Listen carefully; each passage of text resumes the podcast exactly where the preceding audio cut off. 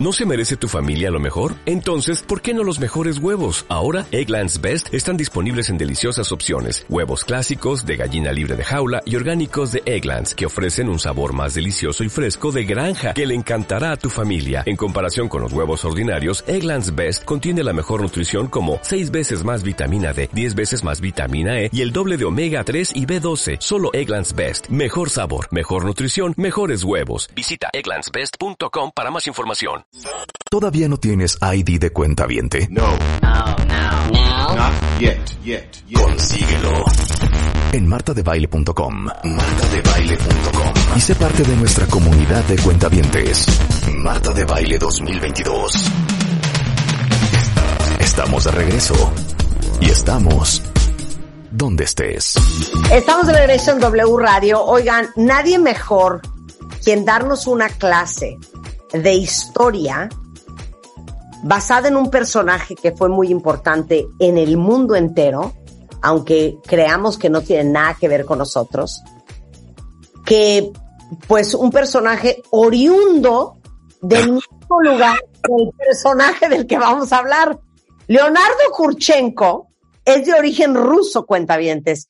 Que nadie les diga que es de Iztapalapa, que nadie viene de... Es ruso, pero escucha mocedades. Exacto, es ruso, pero... ¿Qué pasó? Leonardo Kurchenko, gran periodista, columnista, conductor de radio, de televisión, conferencista, que miren, abarrotado cada vez que el señor habla, eh, es ruso. Y hoy nos va a dar una clase de quién fue Mikhail Gorbachev, que se acaba de morir esta semana, y por qué tuvo el impacto que tuvo, qué es lo que hizo, qué es lo que logró. Pero quisiese yo que para empezar, si pudieses, Leo, les compartieses a la audiencia por qué eres ruso. Marta querida, muy Marta. buen día. Marta, querida. Rebeca querida, muy buen día. Antes de empezar y rayando la carrocería del compadre. O sea, verdaderamente, ¿qué tiene que ver lo de mocedades? No pueden tener una referencia distinta. Fue un, ca- Es- fue un comentario al calce. Te digo una cosa, nos traumó para siempre, ¿sí me entiendes? Pues te tengo noticias porque ayer en una plaza comercial comprando unas telas para un mantel, ustedes que nos escuchan no lo saben, pero Marta y yo somos amigos porque compartimos esas excentricidades. Sí. Me encontré un cartel que Mocedades viene a México en octubre. Marta, ¿los tienes que llevar a radio? Por Claro, Dios? por supuesto, ya los tuvimos una vez. Ah, pues estuviste. Claro, estuviste Lo aquí. recuerdo. Creo que la audiencia también lo No, recuerda, Rebeca. Muy bien. estar, nos vino a estar enfrente de mocedades a decirles que éramos unas mentirosas, que cero nos gustaba su música y que estábamos leyendo todas las letras, literal, de Google porque no nos sabíamos ninguna. Esa fue la vergüenza que me hizo pasar mi amigo Leo al aire con mocedades. Exacto. Se- Siempre, siempre apegado a la verdad, Marta. Sobre todo apegado a la verdad. pues siempre Entonces, es una imprudencia de un hombre mayor, ¿no? Más bien, más bien. gracias. No sabes cómo lo valoro. Bueno, eh, yo no soy ruso, mientes. Yo soy mexicano, pero mi padre era ruso. Es lo Nació en- mismo, es lo mismo. Eh, bueno, tengo eh, ascendencia rusa, eso es correcto. Mi padre nació en Rusia y emigró junto con mi abuelo y sus, tí- sus hermanos, mis tíos, a México hace 100 años, en 1923. Y está a punto de cumplirse 100 años el año entrante. Y Ajá. este, estoy imaginando un festejo enorme. Mi padre, tristemente, pues ya no nos acompaña, pero festejaremos su llegada. Y mi abuelo era ucraniano, el apellido es ucraniano. Entonces imagínate hoy el debate en la familia con el conflicto que se vive actualmente en la zona de- del mundo entre Ucrania y Rusia. Pero bueno, vamos a Gorbachev. Pero tú Este- estás, tú estás pro Ucrania, obviamente. Eh, Absolutamente, es, es un atropello, es una violación de derechos, es, es, es una invasión criminal lo que el gobierno de Putin ha hecho sobre Ucrania sin motivo ni justificación alguna. Eh, y es, es una tragedia en pleno siglo XX porque ahí se ha masacrado a poblaciones enteras, a niñas, a niños, a mujeres. Eh, hay cerca de 7 millones de ucranianos eh, refugiados en distintos países europeos, principalmente Polonia, pero hay en Hungría, en Francia, en la República Checa, en muchos países que han recibido ciudadanos ucranianos eh, que escapan de la violencia y la guerra en su país. Y al señor Putin le salieron mal las cosas porque pensó que en 30 días iba a estar en control de Kiev y del país y su planeación militar pues resultó un desastre, no esperaba la resistencia eh, heroica que ha hecho el pueblo y el ejército ucraniano y se encontraron con una, con una oposición brutal. Así es que, pues no, se acaban de cumplir seis meses hace un par de semanas y va para largo todavía, más. Ok, qué bueno que nos haces esta aclaración. Ahora, ¿por qué es importante que sepan todos? Porque van a decir a lo mejor, ay, no, a mí que me interesa saber quién es Mikhail Gorbachev. Pues te voy a decir por qué es importante. Porque el mundo cambió. Ustedes son muy jóvenes y no se acordarán, pero cuando yo nací en los eh, sesentas y cuando iba yo a la primaria, el mundo vivía en una cosa que se llamaba la Guerra Fría que era una tensión brutal entre las dos superpotencias prevalecientes en el mundo, que eran los Estados Unidos y la Unión de Repúblicas Soviéticas Socialistas, la URSS. Pero a ver, ¿qué es la Guerra Fría? Eso está muy importante. Eh, después de la Segunda Guerra Mundial, con la derrota a Hitler en Alemania, eh, hay dos fuerzas principales que vencen a la Alemania nazi. Por el este, el ejército rojo, el ejército soviético, que al costo de muchísimas vidas son los que más perdieron. Fíjate, se calcula que la, pérdida de vidas en la Segunda Guerra Mundial fue de 60 millones de seres humanos. De esos, 20 millones, es decir, el 30%, son rusos, ¿no? Es decir, fueron los que más perdieron. Eh, por muchas razones que no vamos a abundar ahora, pero, eh, pero que tienen una razón histórica. El caso es que los rusos derrotan por el frente del este y por, eh, por el por el oeste, eh, por la invasión a Normandía, Francia, por los diferentes eh, frentes eh, europeos que tenía Alemania, pues los aliados, es decir, Estados Unidos, Francia, Inglaterra, por supuesto, derrotan. Y ahí viene, pues después de, la, de, la, rendición nazi, pues los ganadores se sientan y redibujan el mapa. El principal responsable de esto es Winston Churchill, que en la conferencia de Yalta con Roosevelt y con Stalin, pues deciden, ok, vamos a ganar, vamos a derrotar y luego, ¿qué va a pasar? Entonces, como todos recordaremos, Alemania estuvo dividida a la mitad. Había una Alemania occidental y una Alemania oriental que se llamaba la República Democrática de Alemania, que estaba esencialmente bajo la influencia y el control de Moscú. Y todos esos países hacia el este eh, Polonia, Hungría, la antigua Checoslovaquia, eh, formaban parte de lo que se llamaba el Pacto de Varsovia, es decir, un grupo de países prosoviéticos, eh, comunistas, con regímenes comunistas de partido único, repitiendo el modelo soviético, que eran controlados y dirigidos desde Moscú. Y Alemania partida en dos, el muro, a lo mejor algunos jóvenes que nos escuchan habrán recordado que Berlín estuvo eh, eh, eh, dividido por un muro construido para dividir Berlín Oriental de Occidental, el, el, Berlín comunista en la República Democrática Alemania y el occidental. Bueno, este duró pues casi 45 años, Marta, es decir, esta, esta tensión entre Oriente y Occidente, la, el, la carrera armamentista, la inversión brutal en el mundo por misiles nucleares, para ver quién tenía más y quién tenía más poderío. Y luego los conflictos regionales, es decir, Estados Unidos y Rusia nunca se enfrentaron frontalmente, perdón, Estados Unidos y la Unión Soviética nunca se enfrentaron frontalmente, pero había eh, conflictos en otras zonas del planeta. Por ejemplo, en, en Corea, en los 50, en la guerra de Corea. Bueno, Estados Unidos apoyó al sur, eh, la Unión Soviética al norte y el país se dividió. Y luego sucedió lo mismo en Vietnam.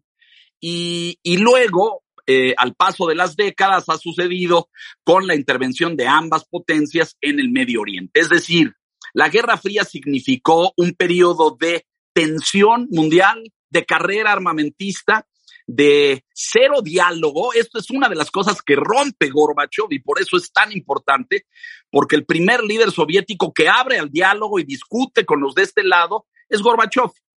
Nikita Khrushchev es el líder soviético que sucede a Stalin. Stalin muere en 1953. Y Khrushchev es el líder del, del partido que lo sucede y es, se hace famoso por la crisis de los misiles en Cuba, lo mejor se acordarán porque hay esta película en la presidencia de, de Kennedy en los Estados Unidos a principios de los 60, 61, 62. Eh, Khrushchev autoriza la instalación de misiles nucleares en Cuba y va a las Naciones Unidas y da un célebre zapatazo en el podium de la Asamblea y se reúne con, uh, con Kennedy en Viena, en Austria. Eh, y ahí acuerdan la, la, desmilitarización de Cuba, que no haya misiles, porque tú imagínate un misil en La Habana, un misil en, eh, en, en cuestión de segundos podía detonar en Washington o en Nueva York o en Florida, en donde fuera, estaba muy cerca. Entonces acuerdan que se retiren los misiles y se van. Y después viene, en, la Unión Soviética, retiran a, Khrushchev, el, el Politburo, el centro de control político del Partido Comunista en la Unión Soviética, lo considera muy suave. Y viene Leonid Brezhnev, que es el siguiente líder soviético que controla y gobierna con censura, represión, exilio, con métodos muy rígidos, eh, toda la década de los 60 y los 70. Uh -huh. Y ahí es donde surge Gorbachev, a finales de los 70. Gorbachev es un economista formado en la clásica escuela soviética, que es apa apadrinado en el Partido Comunista por Yuri Andropov. Entonces se muere Brezhnev, lo suceden, ahí ya el Politburo estaba integrado por una serie de venerables ancianos. Se decía que era la gerontocracia soviética, porque viene Konstantin. Eran los, los, dinosaurios de acá, los dinosaurios de allá. Sí, bueno, tenían todos arriba de setenta y tantos años. Eh, habían sido compañeros y, y, y empleados de, del partido de Stalin. Entonces, Chernienko eh, eh, sube a la jefatura del partido a finales de los 70, sustituyendo a Brezhnev eh, con más de setenta y tantos años de edad y, muere al poco tiempo. Y luego viene Yuri Andropov, otro eh, pues muy veterano líder eh, comunista, y ese es el que introduce a Gorbachev y lo, y lo coloca dentro del Politburo y dentro del Comité Central, que era el órgano de control absoluto en la Unión Soviética, el que controlaba millones, cientos de millones de vidas, repúblicas, regiones de la Unión. La Unión Soviética estaba conformada por 15 repúblicas, todas ellas hoy independientes. Entonces, eh, Gorbachev sube al poder del Comité Central en 1985, lo hacen secretario general del partido y desde ahí empieza a introducir una serie de cambios y transformaciones que el mundo conoció como la perestroika. Perestroika es una palabra en ruso que tiene varios significados, pero en esencia significa reestructura, renovación, reforma. Uh -huh.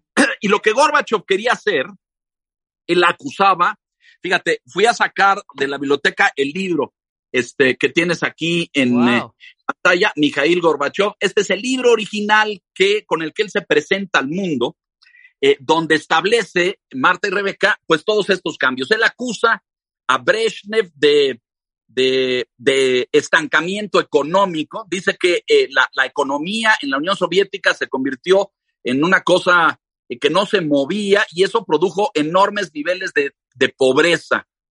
Ajá. Yo fui corresponsal en Lituania a principios de los noventas. Lituania era una de las repúblicas soviéticas y déjenme decirles que lo que yo vi y presencié era pues una economía muy primitiva este, muy básica. Eh, las repúblicas, vas a decir algo. No, tenemos que hacer una pausa, pero termina ah, con ese que, que me calle. Ah, ok. Este, o sea, Lituania producía televisores, Ucrania granos, Rusia metales, acero, cemento, etcétera, y eh, había sistemas de trueque, de intercambio. Fíjense ustedes lo que les estoy diciendo. Es decir, no había una valoración de mercado. El rublo era una moneda tan débil, eh, tan insignificante, que existía ya desde finales de los ochentas un mercado clandestino de marcos alemanes, no existía el euro, de, de dólares americanos, y con esa moneda dura, firme, los ciudadanos buscaban hacerse de mercancías, pero las repúblicas intercambiaban bienes como, como un trueque medieval, una cosa muy primitiva. Gorbachev pretende cambiar esto, pretende instalar un sistema económico libre, abierto, con eh, un, sistema monetario firme, con una bolsa de valores, no había, no existía, eh, y propone todos estos cambios. Ojo aquí, y lo dejo para el regreso de la pausa, Gorbachev no quería desaparecer la Unión Soviética. Esto es muy importante subrayarlo porque lo que pasa después y la cantidad de culpas que su país le adjudican son eh, absolutamente eh, injustificadas. Gorbachev quería fortalecer la Unión Soviética, pero abrirla al mundo, establecer diálogo y sobre todo trabajar por la paz. Ok, regresando del corte, ¿cómo se acaba desintegrando la Unión Soviética? ¿Y qué tiene que ver con Gorbachev? ¿Qué pasó que esto sucedió? Con Leonardo Kurchenko, clases de historia contemporánea. No se vayan, ya volvemos. Escucha todos nuestros contenidos en Amazon Music. Búscanos como Marta de Baile. Marta de Baile 2022. Estamos de regreso y estamos donde estés. Estamos de regreso en W Radio en una conversación súper interesante con Leonardo Kurchenko, que nos está dando una clase infernal, inspirados en la muerte, otra vez estamos con la muerte hoy, de la muerte de Mikhail Gorbachev, eh, el último líder de la Unión Soviética que sucedió esta semana.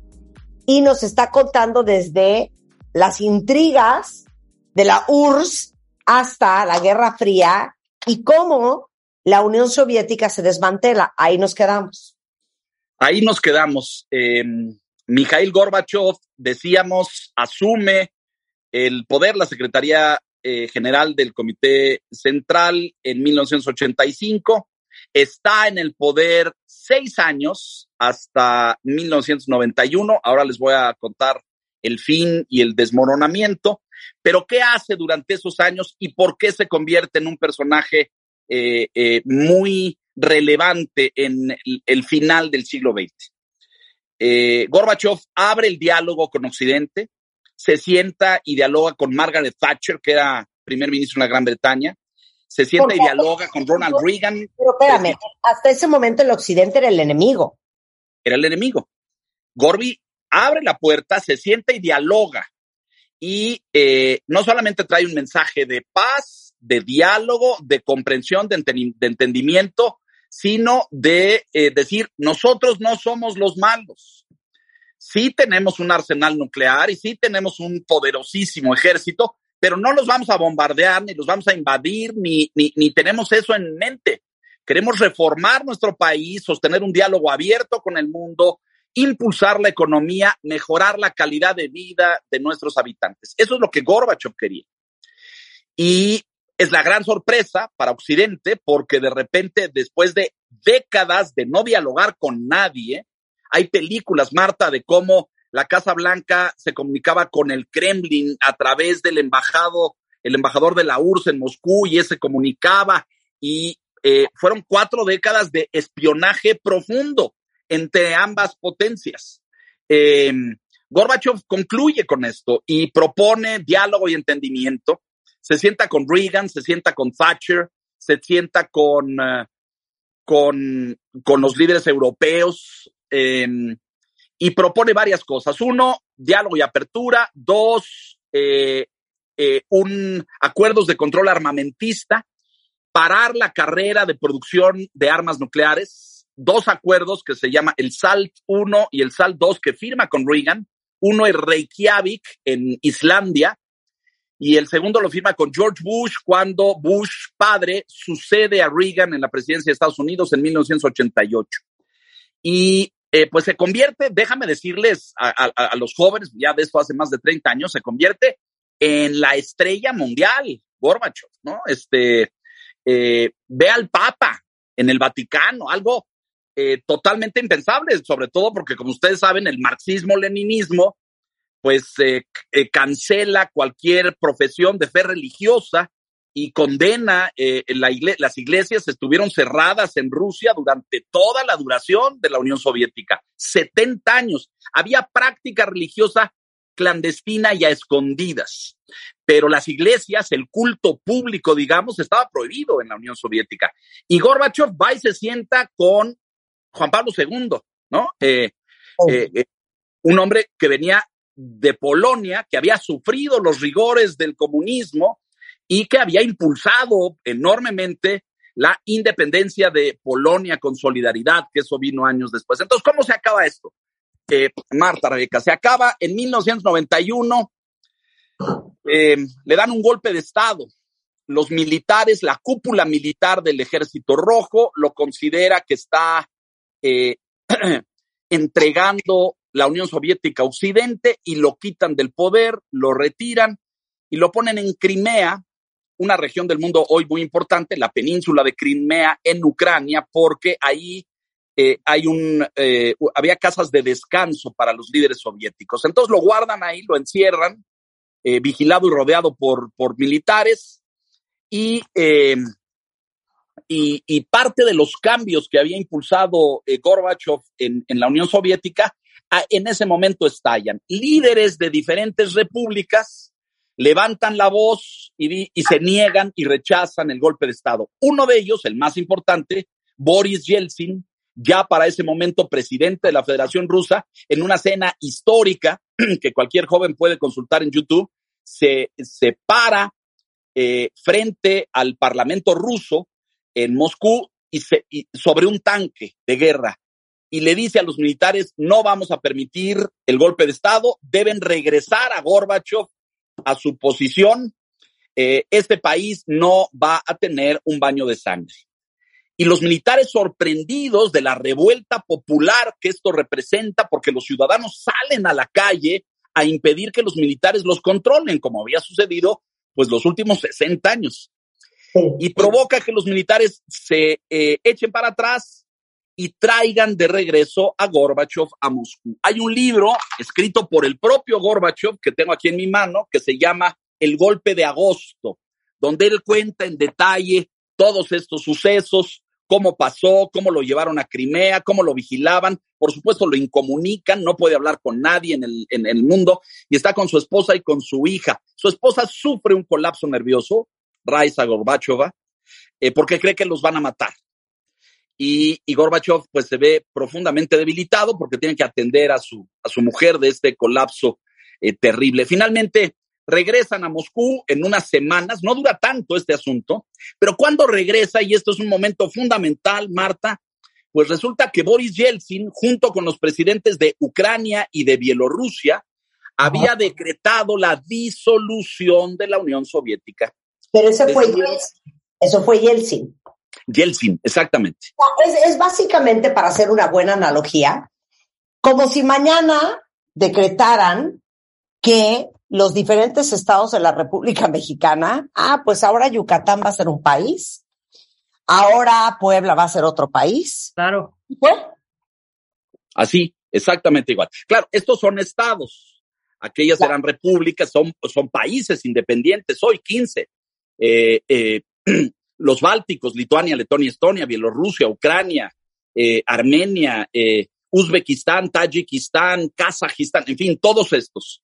Pero los, los tres más importantes, que son los europeos, digamos, eh, Rusia, Ucrania y Bielorrusia, deciden la disolución de la Unión Soviética, la decretan y crean una cosa que tuvo bastante poco tiempo, que se llamó la comunidad de estados independientes, como una unión de buena voluntad y de acuerdos eh, comerciales y de paz fronterizos entre las ex repúblicas soviéticas que nunca funcionó en los hechos. Cuando, cuando Gorbachev regresa a Moscú para reocupar su puesto con la novedad, jóvenes, señoras y señores, que ya no tenía país, ya no era líder de nada, secretario general de ningún partido. Una de las primeras decisiones que toman esos tres con la disolución de la Unión Soviética es la eh, prohibición del Partido Comunista de la Unión Soviética. Pero Esta fuerza... paréntesis, paréntesis rápido.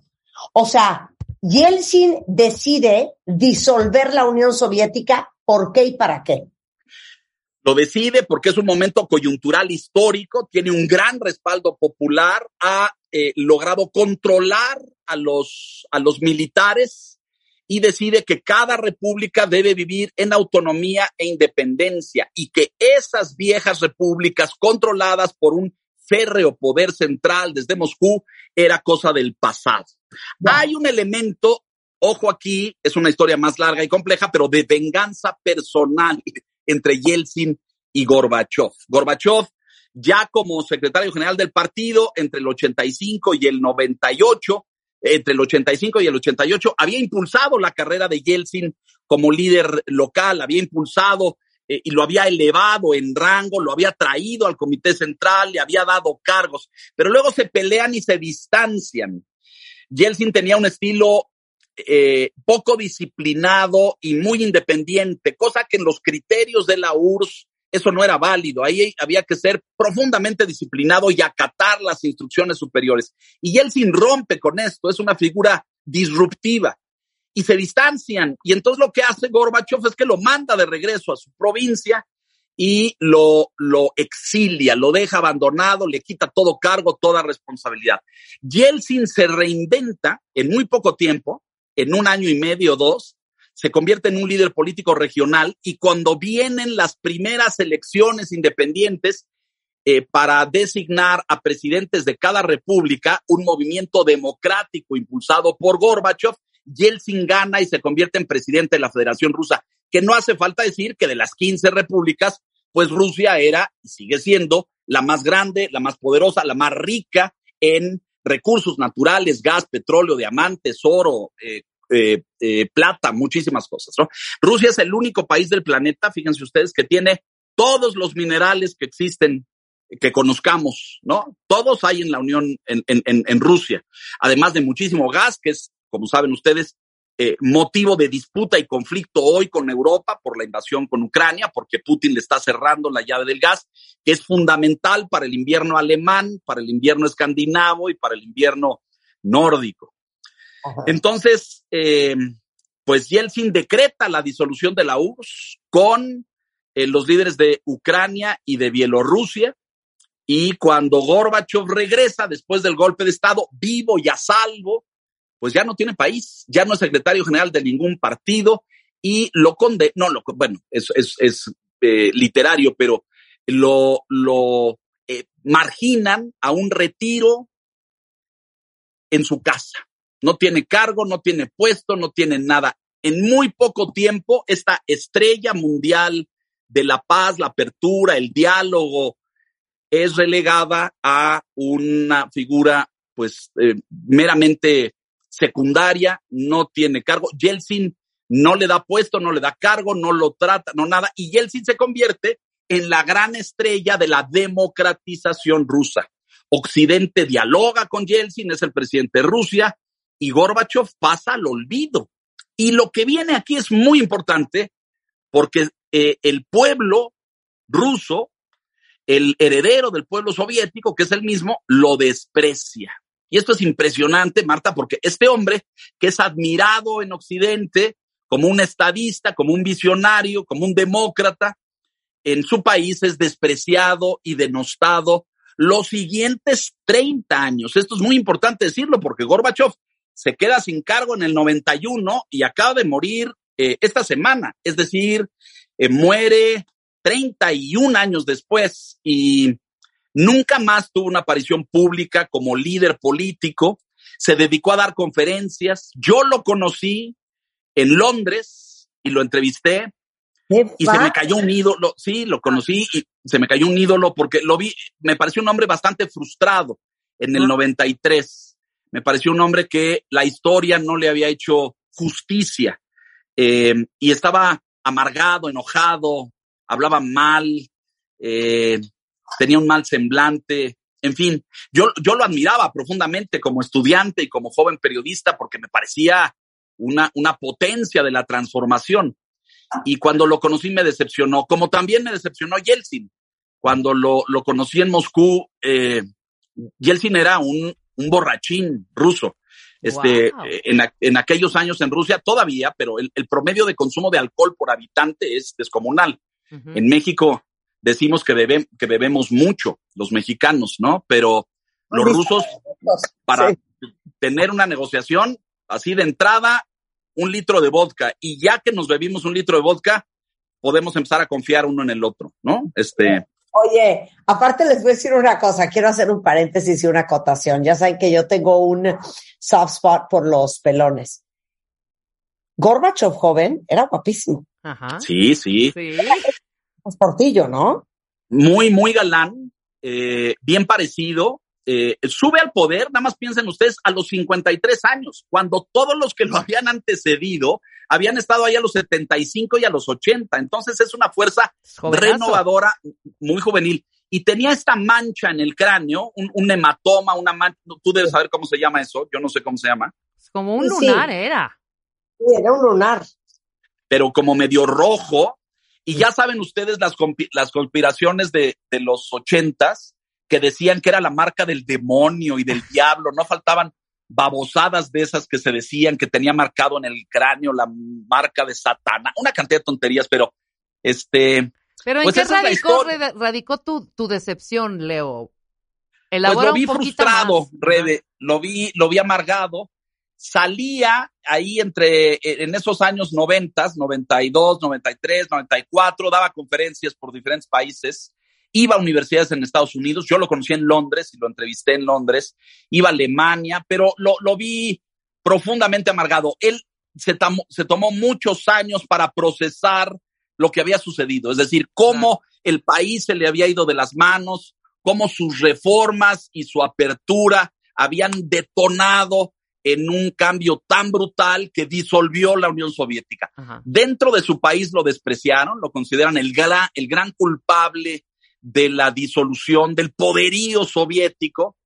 Eh, y luego, pues hubo cosas bastante penosas ya en los noventas y a principios de la, de la década pasada, donde con una pensión raquítica y sin ingresos se vio forzado a pues eh, venderse a Occidente, como lo acusaban en Rusia. Claro. Entonces hizo comerciales, fíjense ustedes, hizo un comercial de McDonald's primero, comercial de televisión, y luego hizo una de, de pizza, de Pizza Hut hizo otro, y cobraba un millón de dólares por eso, lo cual le permitió vivir pues algunos años más, pero Pues eh, nada, entonces ¿sabes qué? More power to Gorbachev. Oye, no, no, no, y, y- y actuó como él mismo en Tan Lejos, Tan Cerca, en 1993, Exacto. por supuesto, de Vin Venders, que es una locura de película, además. una actuación ahí, eh, una como autorrepresentación, ¿no? Este, en fin, se tuvo que buscar formas para subsistir. Fíjate, Claro. el hombre Pero bueno, más hasta ganó un Grammy, Marta. Sí, claro. Pero bueno, pues ese es eh, un personajazo, ¿eh? importantísimo en la historia y en el final del siglo XX, en, en el final de la Guerra Fría, Marta. Leo Kurchenko, eres un gran explicador. Mira, aplausos para Leo Kurchenko. ¡Bravo, Leo! Síganlo en Twitter, es L Kurchenko, está todos los días en punto de las 9 de la noche en el financiero Bloomberg, para que no lo dejen de ver. Leo, muchísimas gracias por esta gran explicación. Gracias a ustedes. Este, espero, espero haya sido provechoso. Un beso, Marta, Rebeca. Gracias por todo. Besazo. Igualmente. Eh, con esto hacemos una pausa, cuenta regresando, agárrense. Les traje un investigador privado que se dedica, entre otras cosas, a investigar parejas que son infieles. ¿Cómo le hace? Historias de terror, regresando del corte, no se vayan, con Eduardo Muriel. Síguenos en Instagram. Marta de Baile. No te pierdas lo mejor de Marta de Baile, dentro y fuera de la cabina. De Baile 2022. Estamos de regreso. Y estamos donde estés. ¿Necesitas ayuda? En O'Reilly Auto Parts te ayudamos. ¿Necesitas algún consejo? Te aconsejamos. Nuestros profesionales en autopartes están siempre disponibles para ayudarte a encontrar lo que necesites. Excelente servicio al cliente es solo una de las ventajas que ofrece O'Reilly Auto Parts. Los profesionales en autopartes. O'Reilly